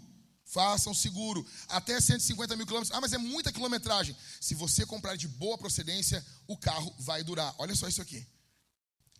Uma caminhonete chamada Tundra, da Toyota. Baita caminhonete. Um, um americano fez um milhão de quilômetros com ela. Ah, mas um milhão. Não, espera aí. Espera aí. Tu não ia fazer. E a Toyota pegou a caminhonete de volta deu uma tundra do ano para ele, para estudar aquela caminhonete. Quando entrevistaram aquele americano, sabe o que ele disse? Qual foi o segredo dessa caminhonete durar um milhão de quilômetros contigo? Ele disse assim: Eu segui o manual. Eu fiz todas as revisões no tempo certo. O cristão deveria ser assim, né?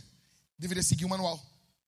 O cara seguiu o manual fez todas as trocas. Mas deixa eu te explicar um negócio aqui. E nós temos uns fedorentos de uns crentes. Cara, deixa eu dizer uma coisa. Os caras não trocam o óleo do carro no tempo certo. É 10 mil quilômetros, dependendo do carro, óleo sintético. Tem carro que é 5 mil, Maico? Tem, né? Ah, é 5 mil quilômetros. Troca a porcaria do óleo. Troca. Tu é um muquirana. Tu é um muquirana, tu não deveria dirigir um carro troca a porcaria do óleo. Ninguém está falando que o teu carro tem que ser todo, sabe, carro de baiano, cheio de coisa. Não é isso.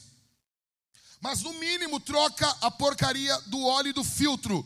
E para, para. A na vintage não pode ter isso. Os caras, eu troco o filtro uma vez sim, uma vez não. Vai pro inferno, demônio. Troca o filtro todas as vezes. Tu tá rindo, né, Ricardo? Tu troca o filtro uma vez sim, uma vez não, Ricardo. Fala sim ou não, Ricardo?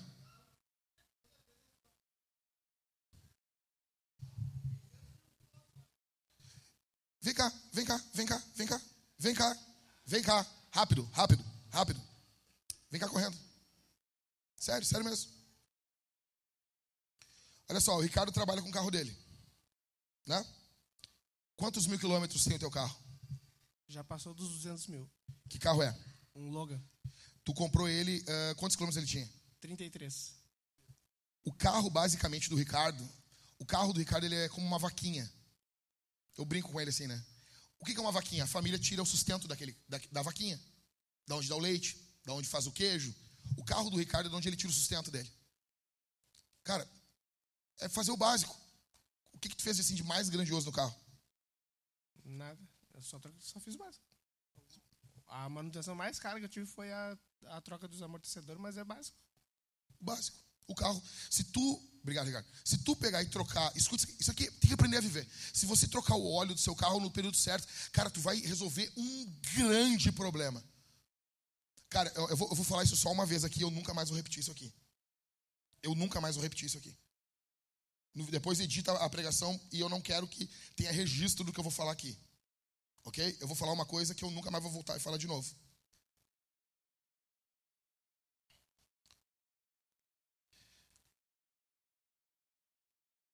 Nós temos um grande problema com marcas de carros que têm problemas com óleo.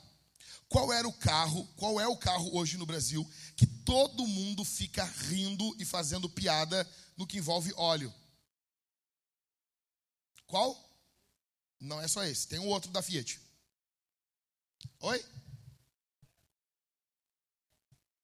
Vamos ser honestos, eu vou falar isso só uma vez. O Maréia não é um mau carro. Eu não tenho Maréia, tá bom? O Maréia não é um mau carro. Uma, o Maréia é um péssimo carro para brasileiro, que não troca óleo, que não faz a manutenção preventiva no momento certo. Ele é um carro muito fino, muito delicado. O brasileiro não gosta disso. O brasileiro não troca o óleo. Quando troca, não troca o filtro. Não, troca uma vez sim, uma vez não. Sabe, muquirana. Tu enriqueceu economizando com filtro? Chegou lá no Bill Gates. Como é que tu ficou? Como é que tu virou o Bill Gates? Não, eu trocava o filtro uma vez sim, uma vez não.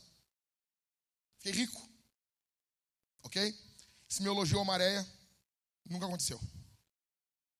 Seguindo. Seguindo. Ah, comida. Muitas pessoas estão literalmente empobrecendo por causa do iFood.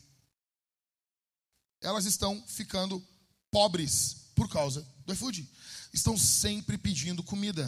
Falam, falam, falam, falam, falam de nutrição e não se prestam a fazer comida em casa.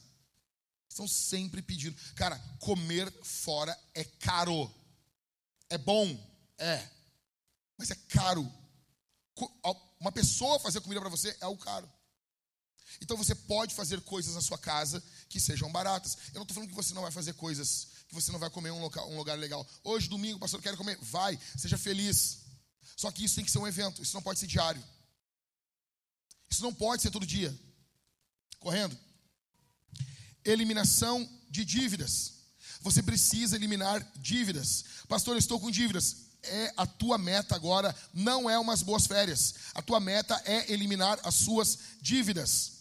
Os brasileiros de 26 a 40 anos, eles estão hoje, essa, essa taxa de 35% desses, dessa taxa entre, 40, entre 26 e 40 anos, 35% desses brasileiros estão de forma, vivendo de forma inadimplente.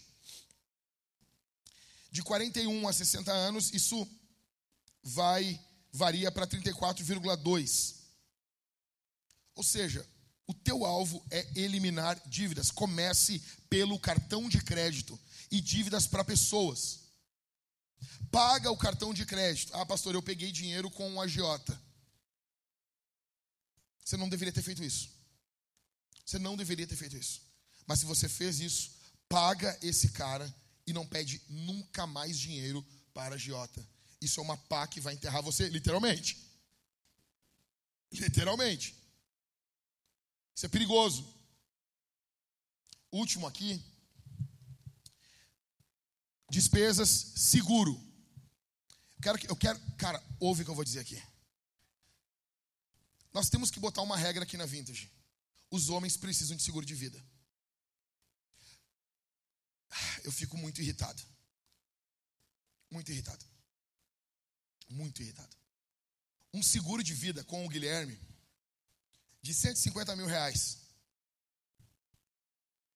Ele custa por mês em torno de, se você for um cara mais novo, você vai pagar 50 reais por mês. 50 reais por mês para tua mulher não ficar pedindo dinheiro no enterro. Seu vagabundo. Tu, tu, é, tu, é, tu deu problema vivo e deu problema morrendo. O cara até morrendo, o cara dá problema. 50 reais por mês não é nenhuma pizza gostosa. Boa, boa, é mais caro. Não, mas eu tenho, é ruim, não vem com esses papos. Mas o meu amigo, não. Bom, bom. Se é para comer, vamos se lambuzar. Bom é mais caro. Tá bom?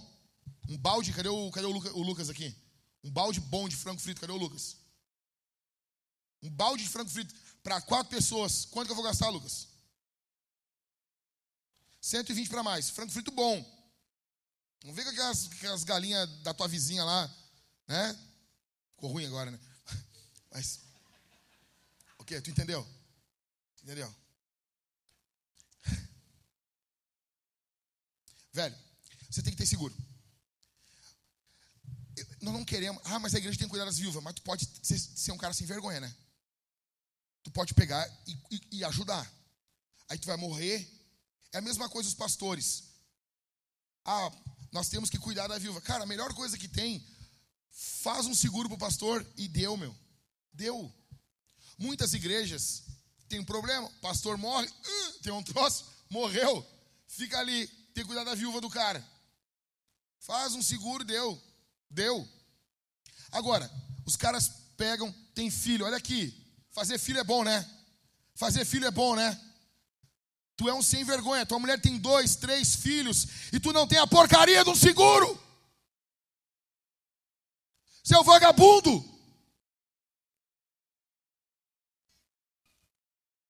Cara, eu fico muito irritado com isso.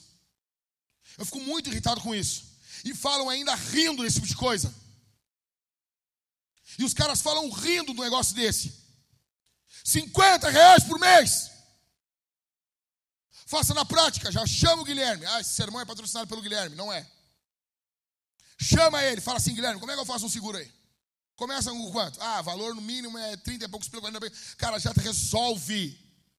Se tu, pior ainda é se tu, se tu não morrer, tu ficar inválido. Camila, eu quero melão. Só quem é velho pegou a referência. Cara, não dá, meu. Pô, limpar a bunda de, de, de homem velho é ruim pra caramba, velho. Pelo menos sua mulher ganhou um dinheiro, cara. A poder bancar, pra poder comprar um, um negócio. Pra, no mínimo isso. Ah, eu não tenho como fazer. Cara, pastor, nós estamos muito apertados. Eu estou trabalhando e não tem dinheiro. Aí tu imagina tu morto. Tu tem que fazer um seguro, cara. O mínimo de um seguro. A porcaria de um seguro. Que cento e poucos mil é, é só para tua mulher dar uma respirada depois. Porque ela não vai viver com 150 mil reais por mês. Isso aí não vai durar a vida toda. É só para poder se organizar, negão. O bom era um seguro um pouquinho mais alto. O bom mesmo era um pouquinho mais alto. Aí tu mete filho, tu faz alegre. aí não sei o que. Mulher aí, ó, os guri. Aí, ó, o Israel, cinco filhos. Rodrigo, cinco filhos. O outro, três filhos, quatro filhos. Eu, dois filhos. É filho, ah, não sei o que. O Ever aqui engravidou a mulher, já quer adotar mais um. E nós tudo, tudo feliz. E daí? E quando a gente morrer? Que nós vamos morrer antes que as mulheres. Porque elas não têm esposa. Porque a Bíblia, a Bíblia, a Bíblia muito pouco fala de viúvo. Pô, o cara mandou, o Michael, acho que mandou para o Michael, passou eu, ficar mandando reels um para o outro. O Michael mandou um reels para mim lá de um cara vestido de, de jacaré, cutucando um jacaré. Pô, o homem pede, meu. É dever nosso cuidar das nossas mulheres vivos e, e também mortos. A responsabilidade da tua casa é tua depois que tu morre. Deus vai cobrar de você, homem. Por causa da porcaria de uma pizza, ruim ainda, tu não fez o seguro. Eu vou começar a falar isso com todos os homens agora. Todos os homens. Todos os homens. E seguinte, mulheres, não matam o marido de vocês. Ah, pastor, mas esse aqui está valendo mais morto. Só hora. Só leva, Senhor. Seguro. Dentro do seguro, plano de saúde. Ah, mas eu nunca. Cara, faz o plano de saúde pequeno, o simples. Lá o, o, o, o do, do, do, gaúcho, lá o. Como é que é o nome? Centro Clínico Gaúcho. Faz isso aí. Como que a gente faz o, plano de saúde dentro de uma, de uma casa? Se você, ninguém na tua casa tem plano de saúde, como que você faz? Presta atenção, eu estou te ensinando a viver. Você vai pegar quem? a pessoa mais pesteada da casa. Lá em casa a gente tem um plano de saúde, mas se eu fosse fazer um plano hoje, quem que seria a pessoa que eu ia fazer um plano de saúde? A Maria. A igreja já sabe. A igreja já sabe. A Maria, quando um, um, a minha vizinha da frente espirra, a Maria fica gripada. Eu abro a janela, o nariz da Maria já fica vermelho que nem da rena do Papai Noel. Na hora. Ela já fica, já começa a escorrer o ranho. Entendeu? Ela chora. Quando chora, é lágrima, baba e ranho, tudo misturado. É ela. A Isabel foi ter a primeira febre com três anos de idade. Ou seja, não é o problema. Não sou o problema. Ou seja, primeiro plano de saúde é a Maria. É ela que já esteve, cara, quase ficou internada. Assim. O resto da família nunca passou por isso. Então é ela. Depois, tu vai para tua mulher. Depois um plano de saúde. Ou seja, você vai migrando, é o mínimo. Pega o mais pesteado da casa. Investe nele. Começa. Dê o primeiro passo. Champs. Seguro. Cara, nós temos seguro aqui nesse prédio, né, Veja. É, é ruim. Ah, te paga quanto seguro aqui no prédio, mais ou menos? O seguro do conteúdo. 300 pila do conteúdo e do incêndio quanto, mais ou menos? Acho que é em torno de uns 200. É, digamos, ó, a Vintage paga 400 reais de seguro aqui para o prédio. Teve igrejas que fecharam, escuta o que eu vou dizer. Teve igrejas que fecharam e nunca mais abriram, por quê? Eles alugaram um prédio, eles não pagaram o seguro incêndio, pegou fogo no prédio e a igreja ficou com uma dívida de um milhão de reais e a igreja fechou. Que, que custa? Se você tem uma casa própria, você tem uma casa própria?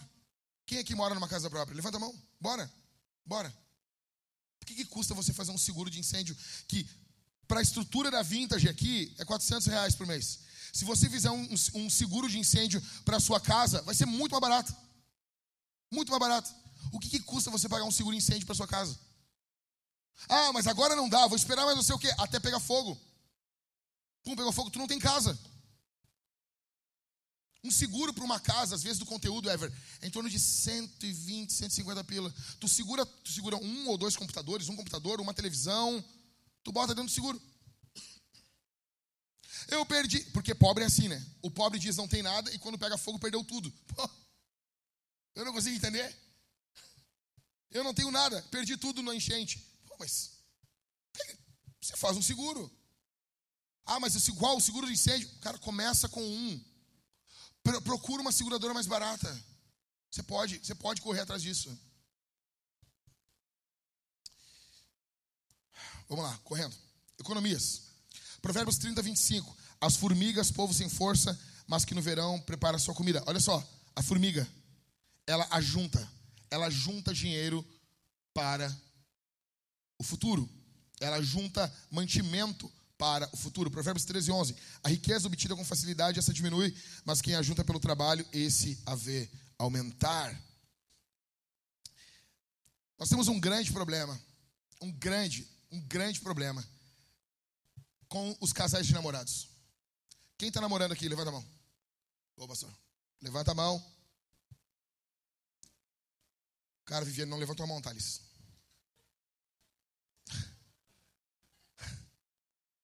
Obrigado, levantou, levantou, levantou. Levantou assim, ó. As mulheres são assim, elas querem dar tchau de misa, né? Tá. Só vocês? Mais ninguém? Nós temos um grande problema que serve para quem ouvir esse sermão depois. Um problema no que envolve namoro, noivado. Muitas pessoas, ou então o cara sair da casa dos pais. Muitos caras dizem assim, bah, eu não vou sair da casa do meu pai, porque eu não tenho como pagar isso, não tenho como pagar aquilo. Cara, ninguém começa a vida no nível igual ao dos pais. Ninguém começa a vida. Ah, mas é, com meu pai eu tenho isso, com, a minha mãe eu tenho aquilo. É o nível da casa dos teus pais.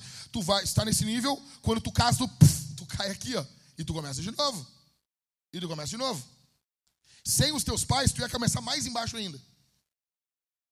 Aí tu vai subindo, subindo, subindo, subindo, subindo. Tu vai em algum momento passar, a ideia é essa, que você passe o nível dos seus pais, você ajuda os seus filhos quando eles casam, pum, eles caem. Mas não caem tanto como você. Eles vão subindo, subindo, subindo, subindo, subindo, subindo, subindo, subindo. Passou você, aí ele casa, pum, ele cai. E ele vai subindo. A ideia na geração de riqueza no mundo ocidental é essa. Como que você junta dinheiro? Até quanto você tem que ter de dinheiro juntado? Você tem que ter. Quem aqui é empregado CLT, carteira assinada? Levanta a mão aí, vai, vai, me ajuda. Vocês, vocês que levantaram a mão, presta atenção aqui. Qual é o alvo de vocês?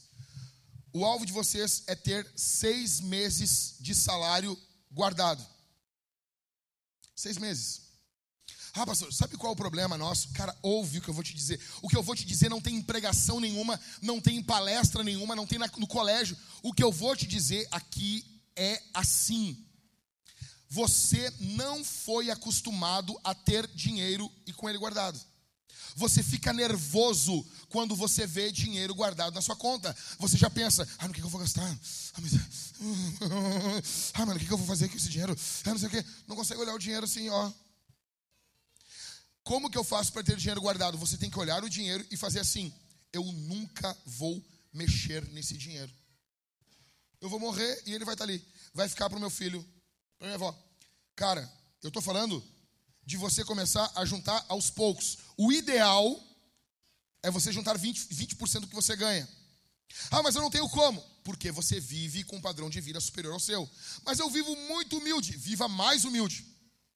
Mas eu não tenho como guardar 20%. Guarda 10. Não tenho como guardar 10. Guarda 5. Não tenho como guardar 5. Guarda 1, miserável. Mas guarda. Mas guarda. Guarda, cara. Junta. Você tem que ter por quê? Porque se você perde o emprego, você tem que ter um período para, ó, cara, mulher depende de ti. Tua filha, teu filho, tu tem que ter, cara, como respirar. Tu não tá desesperado. Por que, que você vê nos Estados Unidos, nos filmes, o cara termina, o cara é demitido, o que, que o cara faz quando ele é demitido? Ele vai descansar, ele tira um mês de férias.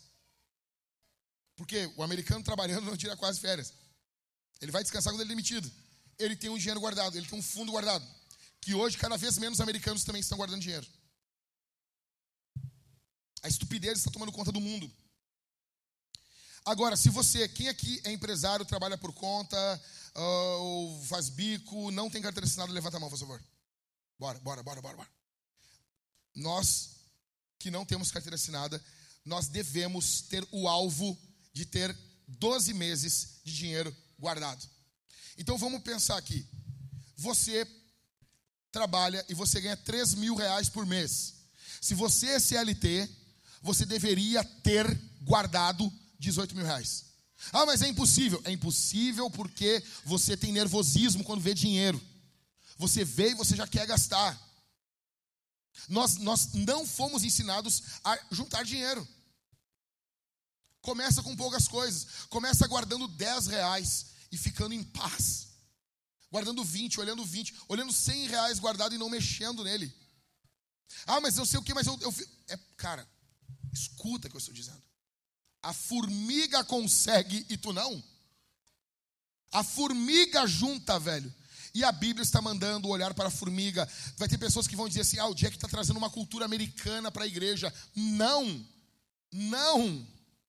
Isso é uma cultura bíblica. Olha para a formiga. Ok? Reserva de emergência. Para que, que é essa reserva de emergência? Para uma emergência ou para uma grande oportunidade. Pô, pintou, cara, pintou. Oh, oh, tu não está sabendo. Chegou lá o cara pro Rodrigo. Rodrigo, aqui, ó. Eu tô tendo que me desfazer dessa SW4 aqui, 2017. Sete lugares. Cara, eu tenho que me desfazer dela, porque eu tenho uma, uma tia e eu estou me mudando uh, ah, para o Cazaquistão, eu vou cuidar dela, ela mora lá, e ela teve um derrame, e o meu, o meu voo é daqui a três dias. Eu estou vendendo essa SW4 aqui por 50 mil reais. Sete lugares, 2017. É um negócio ou não é? É bom ou não é? Mas tu não juntou dinheiro tu não tem um fundo. O fundo não é só para emergência, o fundo também é para grandes oportunidades. É uma grande oportunidade. O esquerdista olha isso e pensa assim: tu tá abusando do cara que está precisando vender o carro a 50 mil reais, tu é um abusador. Daí tá bom, não compra, aí ele perde o carro. Quem é bíblico vê, tu não tá abusando, tu é um preservador. SW4, Rodrigo. 2017. Sete lugares. Caos dentro do carro. Caos, mas é um caos dentro de uma SW4. É diferente. A gente tem caos aí dentro de um Gol, dentro de um Uno.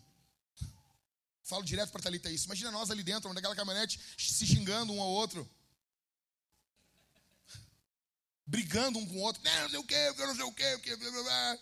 Eu quero brigar dentro de um carro desse, cara. Pô, tá louco? Vamos lá. Estou falando demais. Investimento. Provérbios 13, 22. O homem bom deixa herança aos filhos dos seus. Não, Vintage, vamos lá. O homem bom deixa herança aos filhos dos seus. Isso. Provérbios 27, 23, 24. Procura conhecer o estado das suas ovelhas e cuide dos seus rebanhos, porque as riquezas não duram para sempre, nem a coroa de geração em geração. A linguagem do gaúcho é: o boi engorda com o olho do dono. É basicamente assim: investimento. Provérbios 13, 22. O homem bom deixa herança aos filhos dos seus filhos. Nós precisamos entender que riquezas na Bíblia é algo geracional. Por quê? Por quê? Que o Ocidente cresceu mais do que o Oriente. Por quê? Por quê? Porque nós lidamos com a questão financeira melhor. Melhor. A questão das heranças. A herança é algo que fez, fez bem. O cara não começa do zero, o cara começa com alguma coisa. O próprio conhecimento é uma herança legado no Ocidente. Nós vamos ter países melhores, cidades melhores e com isso uma, uma vida melhor se nós deixarmos herança. Não caia nesse papo da internet, não vou deixar herança para os meus filhos. Isso é coisa de retardado, de imbecil, canalha, sem vergonha, safado, chimbungo. É isso aí. E o texto está falando para deixar herança para os netos. Para os netos. A gente não está deixando nem para os filhos. O cara morre, o cara deixa um desgosto, os cara descobre porcaria, abre o Facebook do cara, vê várias conversas com outras mulheres, dando em cima, o, o, o negócio das conversas no Instagram é uma porcaria. O cara não deixou dinheiro, deixou só desgraça, o cara é uma porcaria. Você tem que deixar herança para os seus filhos. A riqueza é algo geracional. O que você está deixando para eles? Ah, o Bill Gates falou, Bill Gates largou a mulher, não entende nada de família. Tem que sentar e aprender, cala a boca. Provérbios 27, 23, 24. Cara, vamos lá, rápido. Carteira de investimento, ações. Pastor, eu quero começar. Cara, nós vamos fazer uma live para Vintage fechada com o Guilherme e o Daniel. E eles vão falar sobre investimento, finanças. Ah, mas eu não sei. Cara, você pode começar investindo com 10 reais. Só não vai naquela onda assim de, ah, mas o investimento, o investimento do ano de. Agora, propaganda. Quais são as melhores ações para investir no ano de 2023? Fuja disso. Ações é coisa para longo prazo 30, 40, 50 anos. Mas eu não vou estar vivo. Ok, essa é a ideia. Essa é a ideia. Não é para você. Mas você tem a mente de igual a de Ezequias. Você quer consumir tudo que você produziu. Vai. Ações. Imóveis. Vamos lá. Vamos comprar um imóvel. Ah, pastor, mas você pirou, você pirou. Solteiros aqui. Por que os solteiros da Vintage não se juntam? Se juntam. Só querem gastar dinheiro em bobagem? Se junta, os rapazes. Vamos. Vamos comprar uma casa. Vamos comprar. Faz um contrato. 20 jovens aqui da igreja. Cada um vai ter um 20 avos da casa. Cara, imóvel valoriza demais. Compra um local. Cara, vocês começam um negócio assim. 10 caras da vintage. Tu vai ter um, de, um, um, décimo da casa. Dá dois anos, o imóvel valorizou 30%. Você tem noção disso? O que, que valoriza com essa porcentagem? Mas não, cara. Querem gastar dinheiro com porcaria de jogo, com saindo, indo. Cara, para, para, para. O Tibek parou. Parou. Parou. Se você quer casar, parou o Tibek. Você não está vai comer num local mais barato. Vai comer um pastel do javali. Nem se tem ainda esse negócio. Porque eu javali alguma coisa. Ok? Presente de aniversário. Ah, meu filho vai fazer uma faculdade. Junta um, faz uma, uma poupancinha, uma poupancinha pequena. Pequena para o teu filho. Cara, que presente eu posso dar para o teu filho? Dinheiro para a poupança dele. Ele vai amar isso. Criança ama isso. É que nem dar presente de roupa.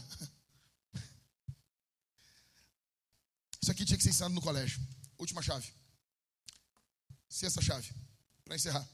Quatro razões para os cristãos doarem generosamente. Primeira, Deus pega o nosso pior e dá o seu melhor. João 3,16. Porque Deus amou o mundo de tal maneira que deu o seu filho. Deu o seu filho. Para que todo aquele que nele crê não pereça, mas tenha vida eterna. Deus, Deus deu. Cara, olha aqui, olha aqui. Deus não deu um anjo. Deus não deu, Deus, Deus, Deus não deu um anjo. Deus não deu um animal. Deus deu o seu filho.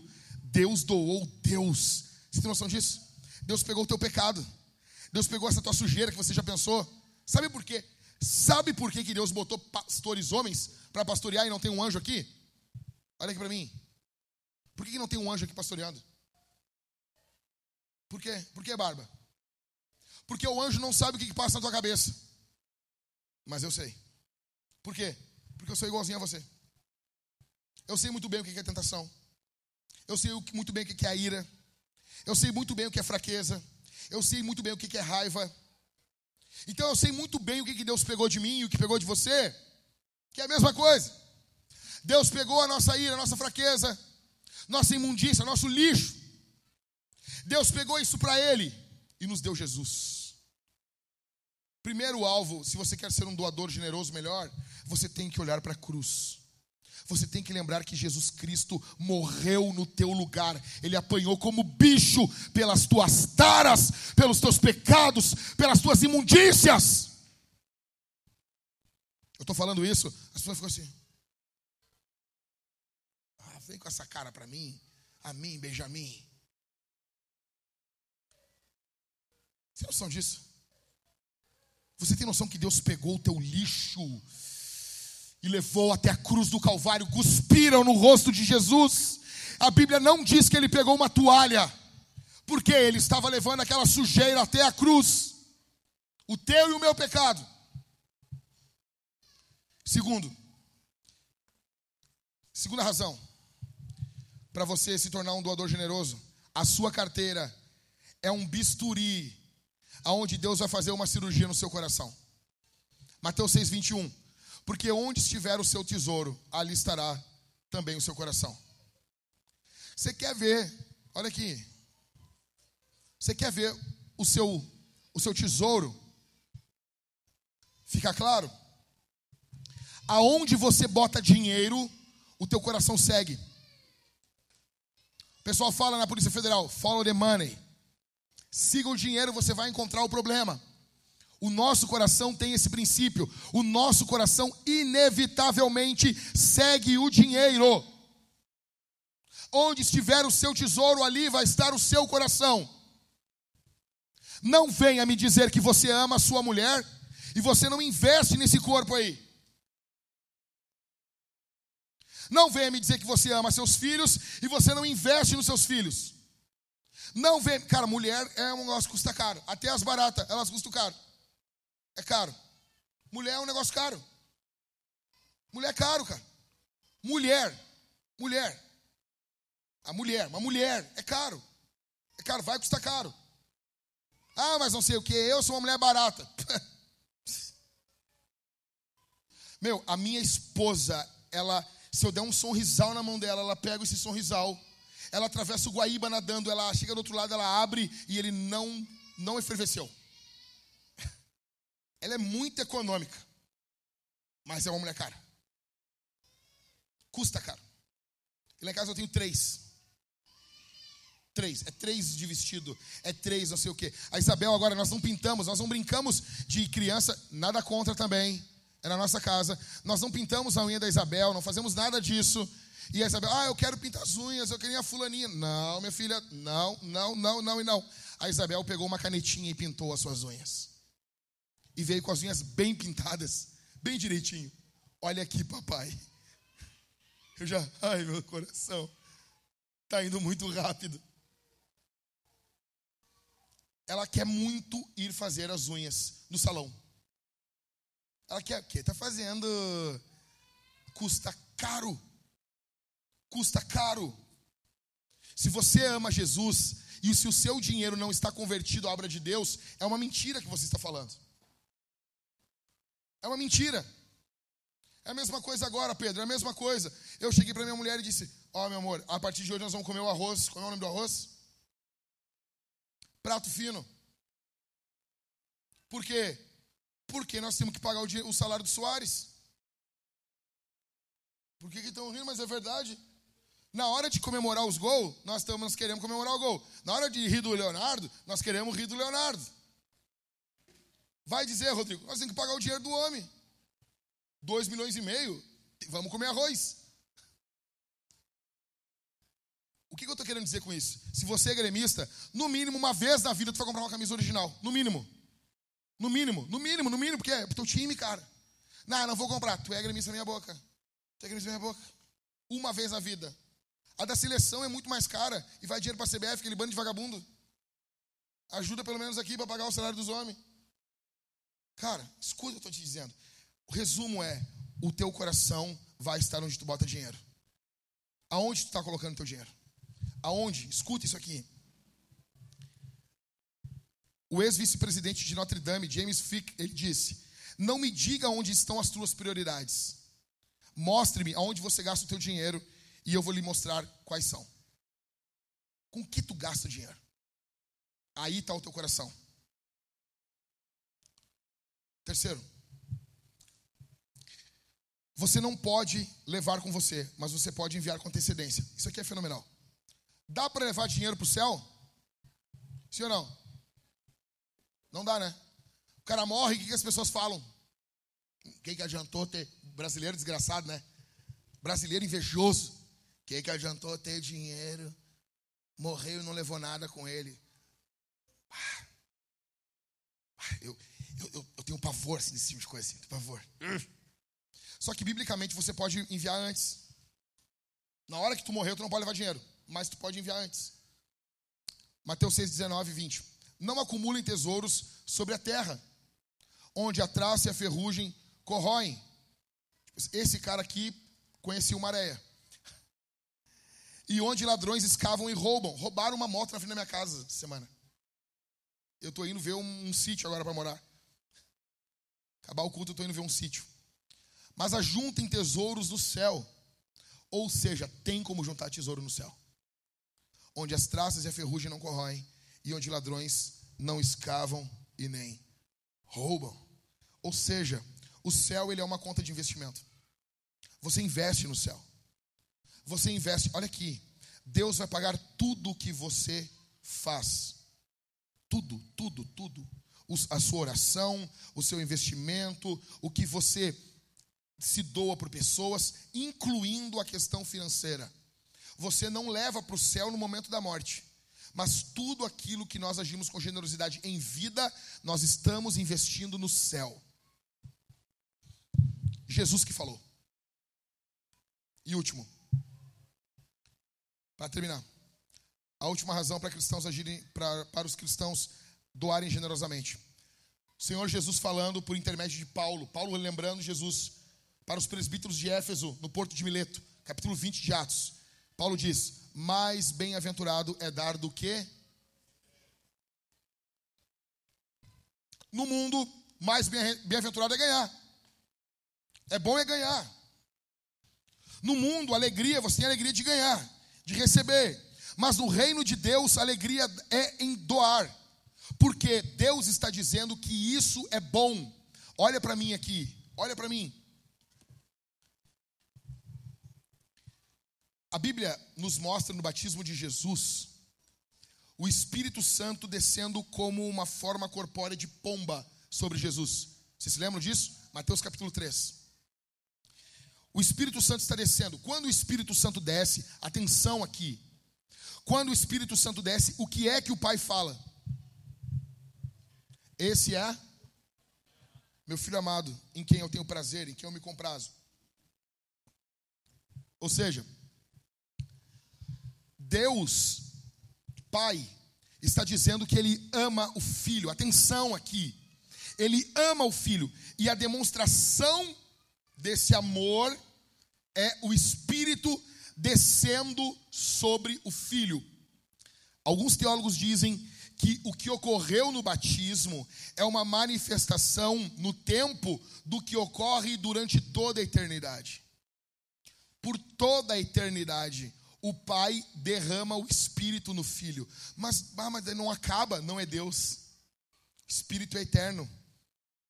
E o Espírito está sendo derramado sobre o Filho, doado para o Filho eternamente.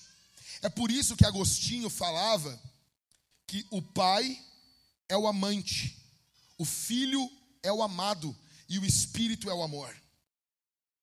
Deus doou Deus para Deus. Ele demonstrou o seu amor. Como que Deus demonstrou o seu amor a nós? Em primeiro lugar, nos dando Jesus naquela cruz. E em segundo lugar, derramando sobre a igreja em Atos 2 o Espírito Santo. Deus doou Deus Filho e Deus doou Deus Espírito para nós. Deus doou, porque é melhor doar do que receber. É por isso que um cristão que ele retém o dízimo e a oferta, ele é uma contradição. Porque ele participa de um reino que é doador com um coração avarento. Não faz sentido. Uma outra coisa, muitos aqui, muitos aqui têm problemas em perdoar porque você tem problema em doar. Quanto mais você doa, mais você se desapega. Você, isso vai impactar em toda a tua vida. Isso impacta em como você dirige o teu carro. Isso impacta como você perdoa pessoas que pecam contra você. Existem pessoas que são implacáveis, porque são pessoas que não são generosas. Eu quero desafiar você a doar hoje generosamente. Ah, pastor, beleza. Ah, pastor, ah, mas tu fez todo esse sermão, ok. Se você pensa assim, eu vou pedir para você, por favor, não doe. Se você está desconfiando, não doe. A Bíblia diz em 1 Coríntios 13: o amor não suspeita ao mal. Se você está suspeitando, não doe. A Bíblia diz que Deus ama quem doa com alegria. Eu quero desafiar aqueles que entenderam o que eu estou falando aqui e que querem a partir de hoje ser bons mordomos, mudar a sua vida. Você quer ser um doador melhor, não apenas na igreja, mas a igreja é uma boa forma de começarmos isso. O domingo é um, estávamos conversando ali atrás, é uma forma de colocarmos a semana em ordem. Eu quero desafiar você a doar de forma exponencial hoje, a doar de forma generosa, a doar de forma sacrificial. Você vai fazer duas coisas ao, ao, ao terminar de ouvir esse sermão. A primeira, você vai doar. Nós temos ali atrás QR Codes, nós temos máquinas de cartão ali atrás, com os irmãos que estão com a camiseta de voluntário. Você vai doar. Em segundo lugar, você, homem, vai procurar o Guilherme para, no mínimo, pesquisar um seguro para você. Porque você não pode ser um peso para a tua casa. Você não pode ser um peso. No mínimo, você vai procurar o Guilherme. No mínimo. Vamos responder esse sermão dizimando, ofertando. Em segundo lugar, nós vamos responder esse sermão cantando, louvando ao Senhor. E em terceiro, nós vamos participar da ceia. Aqueles que estão em Cristo vão cear. Falei demais. Feche seus olhos, eu quero orar por você. Quando a banda começar a cantar, você fica de pé com ela. Pai, obrigado pelos teus filhos. Obrigado por essa igreja tão amada que o que eu falei aqui possa ficar gravado nos corações deles. Senhor, nós deveríamos ouvir isso muito mais horas, por muito mais tempo. É uma vida inteira, Senhor, aprendendo coisas inúteis no colégio, coisas que não vão fazer diferença alguma na nossa vida, ou aprendendo coisas ridículas com a televisão, redes sociais. E nós temos a nossa mente, ela, ela, ela é limitada para coisas com profundidade, porque nós estamos sendo adestrados na mediocridade. Por favor, comece a trabalhar nas mentes aqui hoje. Comece a nos dar uma posição, uma postura sábia perante o mundo. Nos dá sabedoria, Senhor. Dá sabedoria para o teu povo. Ajuda o teu filho, a tua filha a doar hoje aqui de forma generosa. Abre portas abre portas. No santo e no bendito nome de Jesus. Fica com a tua igreja. Fica com o teu povo. Para louvor e honra do teu nome.